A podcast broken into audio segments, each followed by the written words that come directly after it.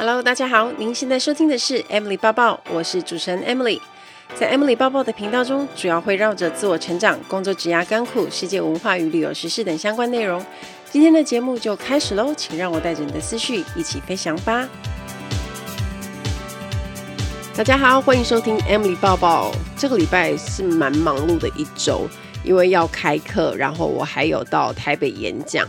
那这个演讲我其实期待很久，因为要到一零一里面的外商银行，我没有去过办公大楼。那一般我们去走一走的时候，都是在 shopping mall 那一侧嘛，所以这算是我的第一次到办公大楼，而且我觉得好酷哦！我要转电梯耶，因为是很高楼层，所以我从二楼坐到六十楼，然后再换另外一部电梯。我就很像刘姥姥逛大观园一样，我觉得办公室在那边上班的人应该很幸福，因为整个办公室的环境很高级，然后又很舒适。那当然我去的就是外商嘛，所以可以感受得到大家应该是在一个很棒的工作环境里面工作。我这次的演讲主题谈的是 Paris 巴黎。刚好这个演讲的 timing 我觉得也很巧，十月十三号呢，刚好边境就开放，然后大家有蛮多人开始要冲出去。我发现我的连友好多都已经出去玩了，不晓得大家有没有订好机票了呢？那我这次的演讲主题主要是要跟大家分享比较软性的，就是哦，巴黎有什么好吃好玩的地方啊？还有特别要来探讨有关于人文跟职场文化的不一样，就是大家看得到的浅层的巴黎跟比较深层的巴黎有什么不一样？这就是我在演讲里面分享的。那我觉得这一次不太像是工作，反而很像去玩的，因为这个主题是我自己很熟，然后也很喜欢的，尤其是关于旅游。我统计了我飞行生涯十年里面飞第一名的班机，就是最常去的国家，就真的是法国，然后真的是巴黎这个城市，我觉得太棒了。就刚好这个讲座就是完全就是很适合我，然后我也很开心有这个机会可以到一零一去办讲座，有一点成就解锁的 feel。而且我们的讲座说的是九十分钟啊，我们还有一小趴的部分是由 Cook In 的。甜点主厨来教我们为手做马卡龙，因为我在演讲里面有谈到很多马卡龙的东西，就是哪一间马卡龙很好吃啊，然后一定要去吃什么的。那大家听一听，应该也就哦，好想吃哦。然后我觉得主办单位也很贴心，然后邀请了甜点主厨来教我们怎么样做。然后我觉得哇，我是第一次手做马卡龙，然后把那个馅料挤在那个饼皮里面，而且我跟大家说。原来马卡龙啊，它做完其实它是不可以马上吃的。那一般来说，它就是你做好，然后冰在冷冻库，大概两到三天会是比较好吃的时间。所以一般像我们去巴黎买马卡龙啊，他们都是从冷冻库直接拿出来的。那为什么当下吃会很好吃？因为它已经是刚好可以吃的阶段了。所以会建议大家，如果你买马卡龙啊，最好就是当天吃掉。你当天吃掉，你会觉得诶比较好吃。如果你放隔夜啊，如果你没好好的保存它，就会不太好吃。我终于找到解答，为什么我以前远从巴黎扛回来的那些名店的马卡龙，后来都会变得不好吃？因为拿回来我就是把它放在冷藏。那可能也有一个原因是我从巴黎这么远扛回来，然后中间又冷藏，然后又退冰，又冷藏又退冰，因为我还是要拿回台湾嘛，所以它有很多时间其实要离开冰箱。那真的给家人吃的时候，其实我觉得已经没有那么好吃了。那当然，它是一个心意啦。不过，不过就是马卡龙还是要在它最美味的时候吃，你才会觉得最幸福。讲完演讲之后，就会觉得天哪，好想去巴黎哦，就会很想念那时候拍的照片，因为我拍了真的很多的照片。然后春夏秋冬的铁塔，然后每一个时期不一样的巴黎的面貌，都很值得大家一去再去。而且我自己去，然后带家人去，然后又再自己旅游再去。就不时的再去，还是不会觉得很腻诶，所以我觉得，嗯，大家应该可以 赶快订机票了。不过大家确实可以开始规划，比如说今年底啊，或是明年有没有什么想去的地方，提早规划，那可以提早安排。那买机票的时候呢，可能也会相对稍微便宜一点点，因为我觉得现在应该不可能太便宜了。那还有另外一件事情，就是在十月二十二跟二十三，由于新航要来台湾招考，所以。这两个礼拜呢，我也一直在忙课程的事情。我有开新航的冲刺班课程，还有我个人就是跟学生一对一的英文履历面试。那我会针对学生的履历去问他问题，然后跟他做 final interview，然后给他一些建议。所以如果你对课程有兴趣呢，我也把网址放在我的叙述栏，大家可以参考一下。之前我在节目里面有提到，目前我会在我的脸书粉丝团有日更嘛，当然也会有一些合作文稿的邀约，比如说是跟品牌的合作啊，或者是像跟世界民航杂志的专栏。我今年也写了五篇了，不晓得大家有没有在看杂志的时候看到我？上次收到一个听众写信，还问我问题，我觉得蛮有趣的。他说，因为看了我的文章，才发现有主持。这个 podcast，然后才慢慢追踪我，然后问我说我是什么开始写作的，有没有什么一个秘诀，或者是可以帮助写作的方法？我一开始看到这个问题的时候啊，就想说，嗯，如果是谈写作的话，我也不是专门在教的，就出过两本书，但是写作技巧比我厉害的有很多的人选跟专家，像我自己也常常去上那些很会写作的人，比如说爆文课的欧阳立中老师，或者是他是专门教文案的唐崇他老师。那其实我自己算是写了很多年，才慢慢摸索出自己一套写作的方法。那当然不是特定说一定是照这样写，可是会越写越顺。所以我就回复这个听众说：“为什么你想要学写作？”然后听众就是讲说：“因为想要写一些可以记录自己的生活的东西，然后拍了一些照片啊，但是脑中常常有一些不错的想法，想要分享在 IG 上，可是打到最后你会发现说，跟原本要写的东西不太一样，所以想要问一下有没有写作的技巧或是秘诀可以分享。”我记得刚开始写作的时候碰到的问题跟这个听众差不多，想到什么就写什么，然后也写得很散，那最后写出来的东西其实跟脑中的本来就是 走偏了这样。那虽然我不是特别有写作技巧，不过这一集我可以分享一点我在看写作的书，对我有帮助的一些书，那也分享给希望可以学习写作能力的听众朋友。那这一集我们就来聊聊关于写作这件事。在我们念书求学的时候啊，像有数学课啊、国文课或者是自然课，但是真正写东西的时间不是太多，但就是交个报告嘛，也没有老师特别告诉你要怎么写作。那作文课，我记得我小时候有补过一阵子，那我觉得其实是蛮有帮助的，因为他会教你一些架构。但是出了社会工作的时候，其实常常会用到写作能力。不管你要写信给客户，你要整理会议记录，你要写提案，或者是写写一些计划书，或者甚至你要在网络上卖东西、写文章的时候。而且就连最近新航在面试空服员，他们有一个 digital interview，里面呢也需要写一篇短作文。那很多人对写作有一些迷思，就是开头要怎么写？可是写作的部分最重要，其实不是在写这个动作，而是在动笔或者是动电脑之前的思考与准备。很多人进入写作阶段，就会开始觉得哇，好迷惘哦，我到底要写什么，或者是该怎么写？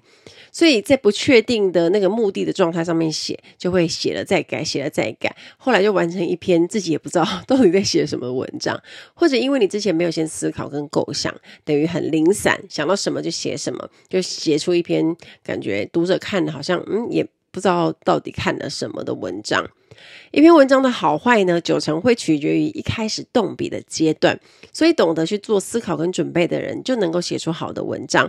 当你动笔之前什么也没想啊，或者是你也没有做什么样的准备的人呢，你写出来的文章就不会太好。今天我想要分享一本我觉得还不错的书，叫做《素人也能写出好文章》。我觉得这个书名就应该会很打中很多素人，就是刚开始要写作的人。那这本书会针对要怎么运用思考，或者是如何准备才能够写出看起来很好懂、很浅显易懂、有说服力的文章。那里面也有谈到一些练习的方法，可以培养各位的思考跟准备的能力。虽然说是练习，但是大部分不太需要用到纸跟笔来写，所以我们在通勤啊，在散步，在洗澡的时候，随时都可以练习。当你会觉得不那么麻烦的时候，不需要用其他的工具，这样练习的门槛也会降低很多。假如你的思考跟准备有所改变，你写的文章就会跟着变好。这如果是工作上需要的写作，你产出的成果也会提升。那当你是学生的身份的话，你的报告跟作业也会获得老师的肯定。我们一开始就先来讲要怎么样提高整体写作力的训练。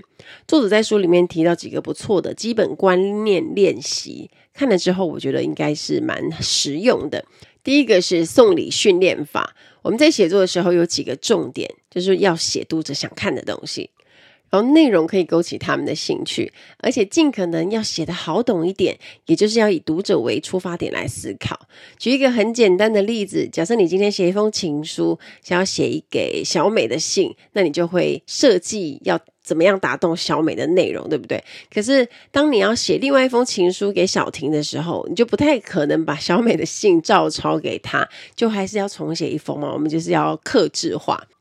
所以，我们写作也是一样。我们心里要想说，我们要把这些话告诉哪个人，这样我们在写的时候就能够聚焦在上面。我们都有收礼物或者是送礼物的经验，那写文章跟送礼物也很类似。如果你送的礼物是对方想要的东西，对方当然就很高兴啊。可是如果你送的东西是对方不想要的，收的人就不会那么的开心。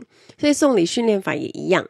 一开始呢，我们要先了解写这篇文章的对象，他是什么样的轮廓，是哪种类型的人，再来去了解他们的兴趣跟需求。那你提供的文章是不是符合对方的兴趣，还有他们需求的内容？在动笔之前就可以做这样的观察练习，来看看你的文章的读者他们喜欢什么东西，那你写的东西是不是他们会想看的？我觉得这个练习方法很不错，因为有的时候我们的感官也会偷懒嘛，而且人本来就天生喜欢舒适，我们不太喜欢动脑或者是耗精神。当这样子的话，我们的观察力就会随着时间慢慢的退化。那你对身边的事情就觉得没有新鲜感，所以写出来的东西当然就不会有活力。我自己试了一下。发现送礼训练法会增加自己的好奇心。虽然我的听众有男生有女生，可是我发现后台我去查，女生还是多了一点点，占了六成，大概都是二十五到三十五岁这个区间的人。所以我就会开始思考说，这个年龄层的女生，她们会想要知道什么事情，对于什么事情会有兴趣啊？有哪些困扰跟问题？那我能不能在我的节目或者文章里面写这些你们有兴趣的内容，或者是我本身有一些经验可以分享，就可以来帮助大家解决问题。所以说到这里呢，如果我节目的听众你有任何的问题跟烦恼呢，也欢迎写信到 Emily 报报的听众信箱，我也会在节目里面一起回答。信箱的 email 我会放在这一集的叙述栏位，所以有需要的朋友就直接点栏位就可以找到。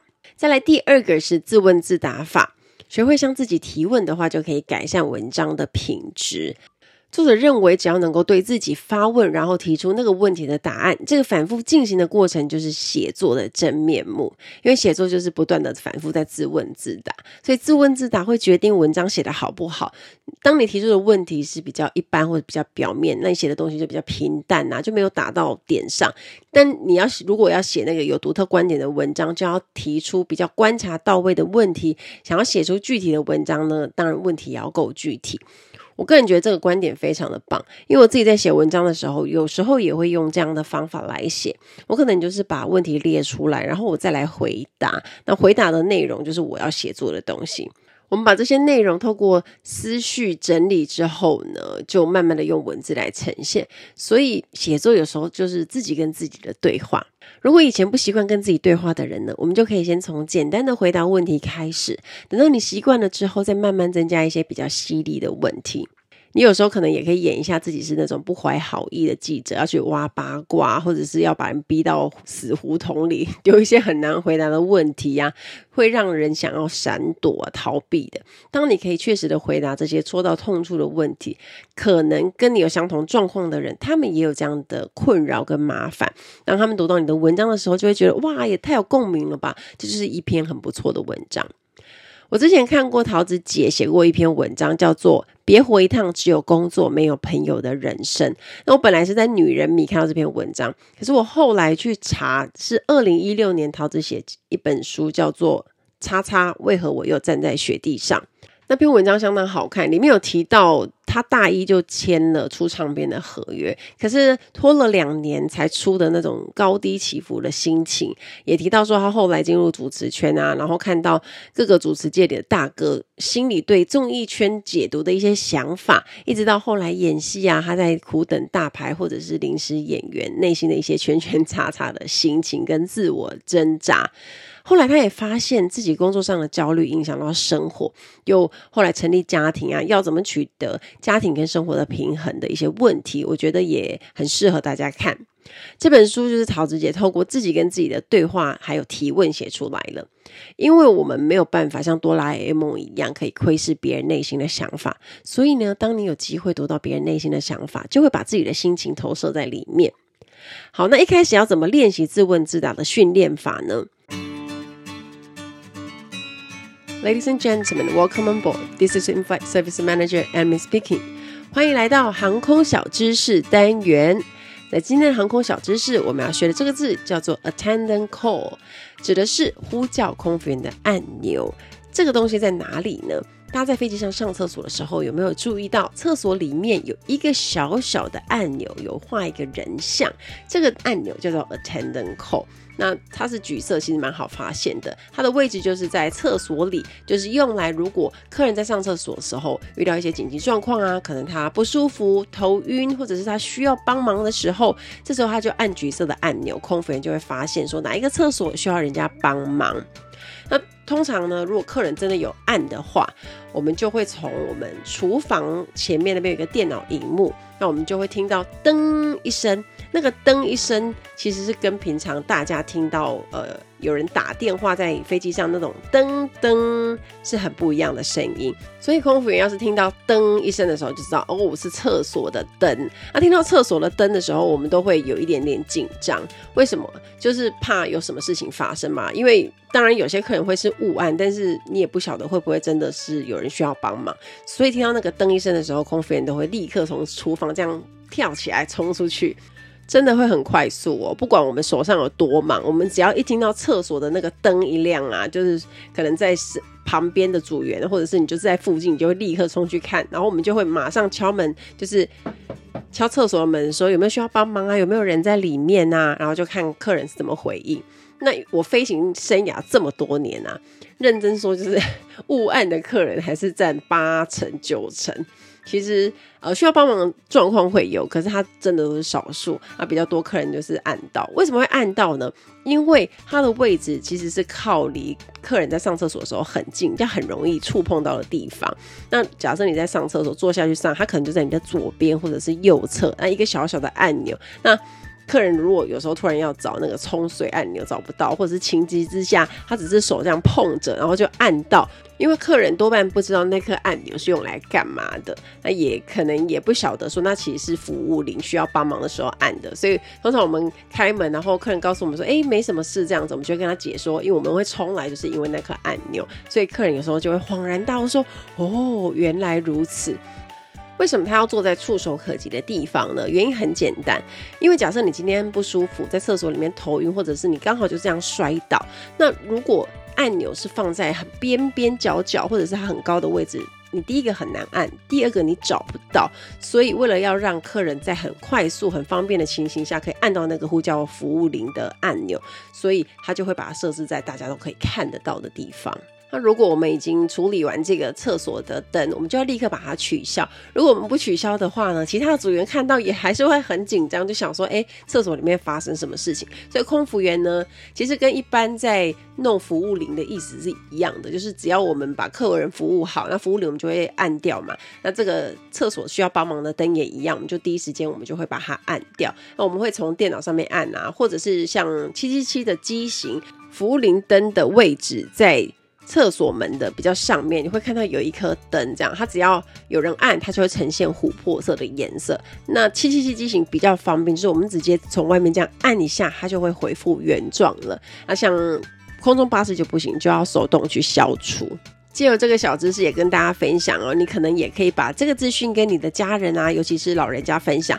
以后在飞机上，如果真的遇到需要帮忙的时候啊，不管是不舒服，或者是不晓得该怎么处理的时候呢，请按那个橘色有一个小人的橘色按钮。按了之后，空服员呢就会尽速的飞奔来这边帮忙了。希望大家会喜欢这一期的航空小知识，我们下次再见喽，拜拜。好，那一开始要怎么练习自问自答的训练法呢？当我们经历某一些很特别的体验或是经验的时候，就尽量从各种角度对自己提出各式各样的问题，比如说。呃，我们可能想要写昨天去学弹钢琴的事情，那这时候可以问自己什么问题？比如说，你就可以问说：诶，我到哪里学钢琴？那老师叫什么名字？我花了多少钱跟时间？啊，好玩吗？会不会很累？那、啊、我有没有学了什么样厉害的和弦？那学习的过程当中有没有发现自己适不适合弹钢琴呢？那现在的自己能不能弹出一小节的乐章呢？那你为什么最终会想要学钢琴呢？为什么不是以前？为什么不是未来，而是现在呢？像这些问题，你就可以列出越多越好。啊，每问一个问题，你就要针对这个问题提出答案。有些人在被问到我适不适合弹钢琴这个问题之后，才发现啊，对吼，好像自己指甲太长啊，在按琴键的时候不够确实，或者是常常会 miss 按没按到，或者是没敲到。那像这样的发现，就是自问自答最重要的地方。那如果没有任何的发现呢，再怎么样绞尽脑汁也写不出好的内容。有新的发现就可以有动笔的题材嘛，发现就可以拓宽文章的可能性。当你完成了一遍自问自答之后，接下来就要从这些问题选出比较特别的回答。那根据那个答案进行追根究底式的自问自答。那写几个你觉得很重要的重点事项之后呢，你可能就会得到一些很有趣的答案，就还蛮有效的。所以，先从水平横向的自问自答开始，弄出很多的问题问自己啊，再来进行纵向挖掘的自问自答。只要搭配这个方式呢，不管你想要写什么事情，都可以找到题材，而且在透过跟自己对话的内容呢，你也会觉得很享受，写出来的文章也会觉得很有成就感。像我觉得自己的经验跟体验当题材都是很棒的，因为你从自己的角度出发，你可以写出真实的感受。那有时候你的看法可能跟普罗大众不一样，比如说大家都在推爆的一个韩剧，但是你看了两集就看不下去啊，你觉得很不好看，那你就可以从自己的观点阐述说为什么你不喜欢。那你对这部韩剧的观察是什么？生活题材其实都很容易去取得读者的共鸣。当你愿意勇敢写出来你的想法呢，可能就会有读者留言回馈说：“诶，我也是这么想的，我觉得也很不好看诶，终于有人懂他了。”像这样的感觉。再来可以提升整体写作能力的第三个方法，就是先建立例行的动作。这是什么意思呢？大家可以来玩一个这个简单的实验。比如说，现在要你马上提高专注力，然后进入到最专心的状态，然后再请大家释放你的专注力，恢复平常的样子。你有没有办法控制、随心所欲调整你的专注力呢？这是很难的事情，因为要专心就很难，然后要放松呢，应该不会太难。可是要自己控制什么时候专心，就是很难做到。我相信很多人都会有经验，你注意力无法集中啊，本来可能一分钟、呃十分钟可以写完的一封信，你拖了三十分钟才写好，或者是中午要交的报告，也就是 last minute 或者拖到要下班才做完。所以想要控制专注力，其实是要透过一定的训练的。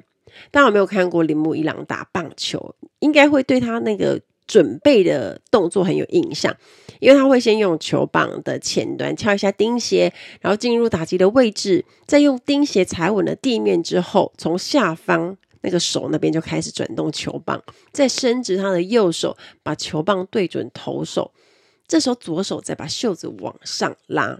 大家会不会开始想到那个画面？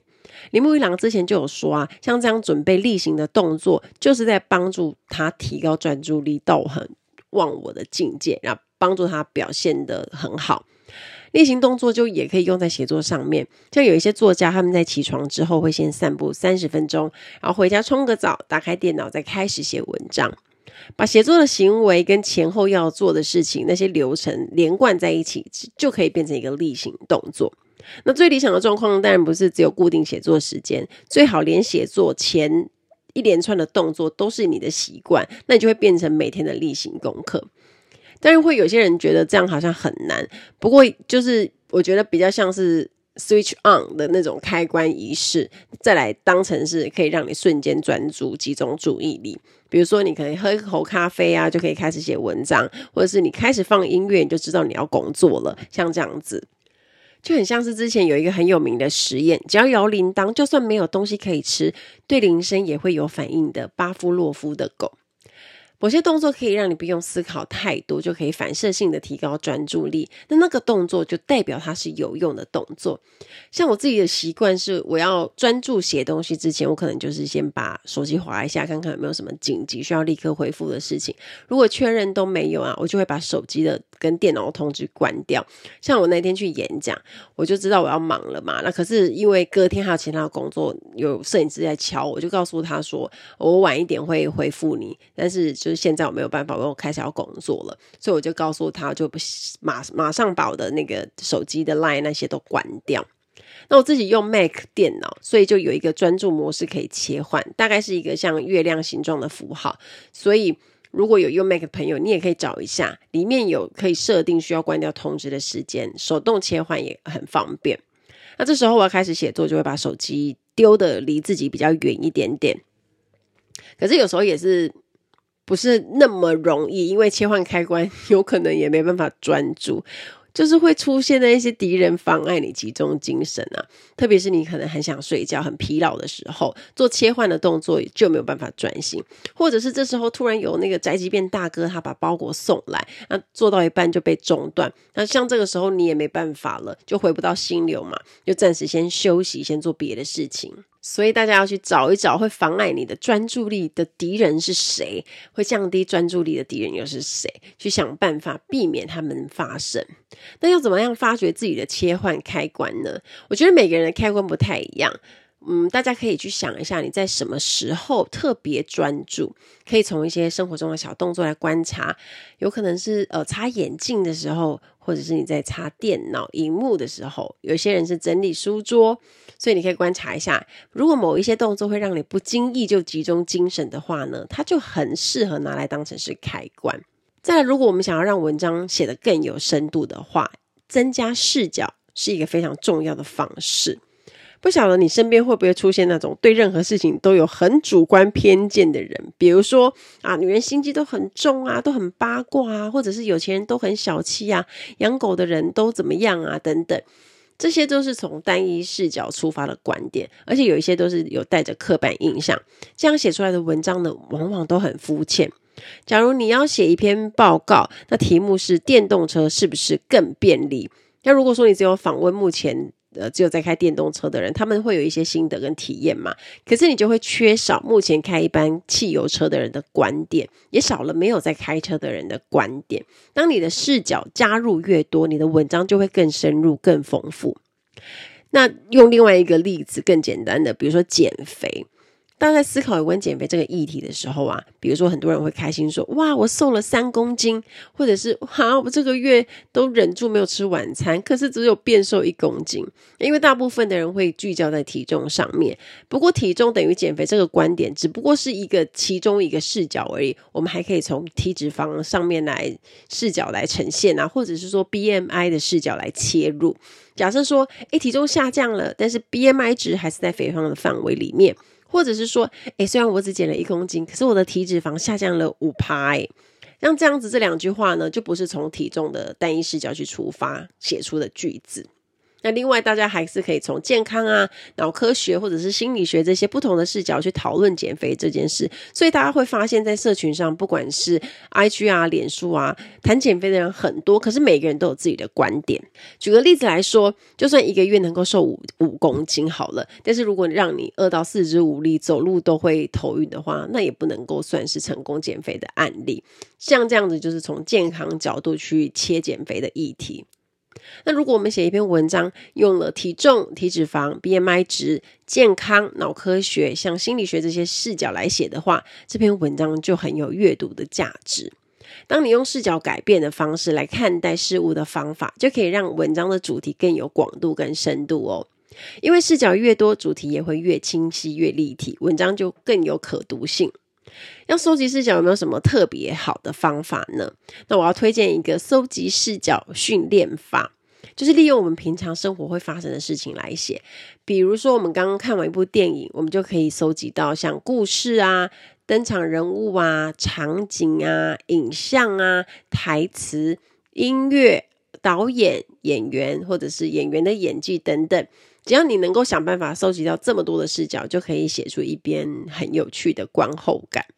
那另外，你也可以写，比如说哦，票房的收入啊，题材啊，或者它拍摄地在哪里呀？当你加入更多的视角呢，这个训练法的目的就是要让你一直去搜集，并不是说你一定要把这些元素全部都放在同一篇文章，而是尽量的想，当你很多事物可以从不同的视角去检视，你就会有机会去。多思考，然后不要去想着说视角对不对，因为视角本身就没有对错。不要去觉得说好像一定要做到正确视角这种概念，因为这样会妨碍写作。而且有的时候，我们也有机会去从意想不到、别人都没想到、突发奇想的一些视角来写出比较独特观点的文章。所以呢，想要写作的朋友也不需要担心啊，不需要预设立场。有时候说不定在某一个视角里面，就会发现到很厉害的宝物。当你想要把文章写得让人家更好懂，想要引发更多的共鸣呢，就可以用譬喻这个技巧。我自己也很常用这个技巧。如果我看到一个很妙的譬喻，我也会存一下。举个例子，我觉得大家应该都听过这一句话，像在讲男生跟女生看过往恋情的差别。他们说，女人是新档案覆盖旧档案，男人是另存新档。所以他用一个大家都知道的电脑存档来譬喻，真的就很到位，因为就很有画面啊。事实上，就是男女生的思考就是不一样。有的时候，如果你没有去做譬喻的话呢，读者很难懂。比如说一句话，人的外表很重要。当你听到这句话，有有些人会觉得，诶，没错啊。可是有些人会认为，诶，人还是要看内在吧。可是当你加入了这个譬喻，如果同一道料理，一盘用免洗的纸盘装，但是另外一盘用高档的瓷盘来装，所以当然是后面这个看起来比较好吃吧。所以外表就是这么重要。当你多了前面这一段譬喻呢，就会有更多人去同意你说，诶，没错，好像就是你说的这样，那就表示你的譬喻很成功到位。当你能够使用这个技巧啊，你的文章就会更容易理解，也会更有说服力。所以用譬喻有一个大原则，就是要比原本的事实更容易想象。那用大家日常生活中就找得到的东西，比如说食物啊、汽车这些东西，大部分的人就可以马上进行联想。那如果要练习譬喻的功力，平常说话的时候就可以多多练习，用别的词汇来替换，把你要写的人事物啊譬喻成别的东西。例如，我们可以说，我们想要形容开朗的人，你可以不只写开朗，你可以用像太阳一样的人，像这样。那如果说，呃，要做譬喻有一点点难的时候呢，你就可以用像什么什么一样，这样子就是可以去替换你原本要用的字。一开始就用简单一点的譬喻法，慢慢习惯之后呢，再用一些需要时间思考设计的，或者是你自己喜欢的风格也可以。像我们要形容畅快啊，你就可以说，就像晒了一小时的大太阳，喝到一杯冰凉的可乐一样畅快。那我们就不只写畅快。当你听到这样的句子的时候，就会觉得很有画面。最后想要跟大家分享一下我自己写作这么多年的心得。我觉得透过写文章是一个很好认识自己的方法，因为在写之前呢、就如同我今天在节目里面说的一样，会有思考跟准备的过程，所以你头脑会转嘛，会觉察，那你会意识到说，哎，你是谁啊？为什么你要写这个东西？原来我这样的想法啊，啊，原来自己内心是很担忧这些事情的。那透过这个意识的过程啊，自己的眼界就会变得更宽广，在思考的时候也会变得更深入。当我们看待事情的方式有改变，用多个视角去看待事情的话，其实在思考就会更全面、更透彻。所以，随着每一天的进化，认识自我的过程才会越走越清楚。也难怪呢，写作这个事情会让人越写越上瘾，因为你会发觉自己一直在成长，也会越写越着迷哦。不知道听完这一集之后呢，大家有没有动手想要开始写了呢？期待大家跟我分享。听完今天的节目，如果有想法和问题，欢迎到我的粉丝团或是 Instagram 找我，只要搜寻“空姐抱抱 Emily” 就可以找到我。你也可以截图这一集的节目，分享到你的 Instagram 的限时动态上面 tag 我，让我知道你有在收听，也让我知道你对 Emily 抱抱的看法哦。最后，感谢大家收听这一集的节目，真的非常的感激哦。如果你喜欢今天的节目，也欢迎帮我在 iTunes 评分中留下五颗星的评价哦。我们下一集再见喽，拜拜。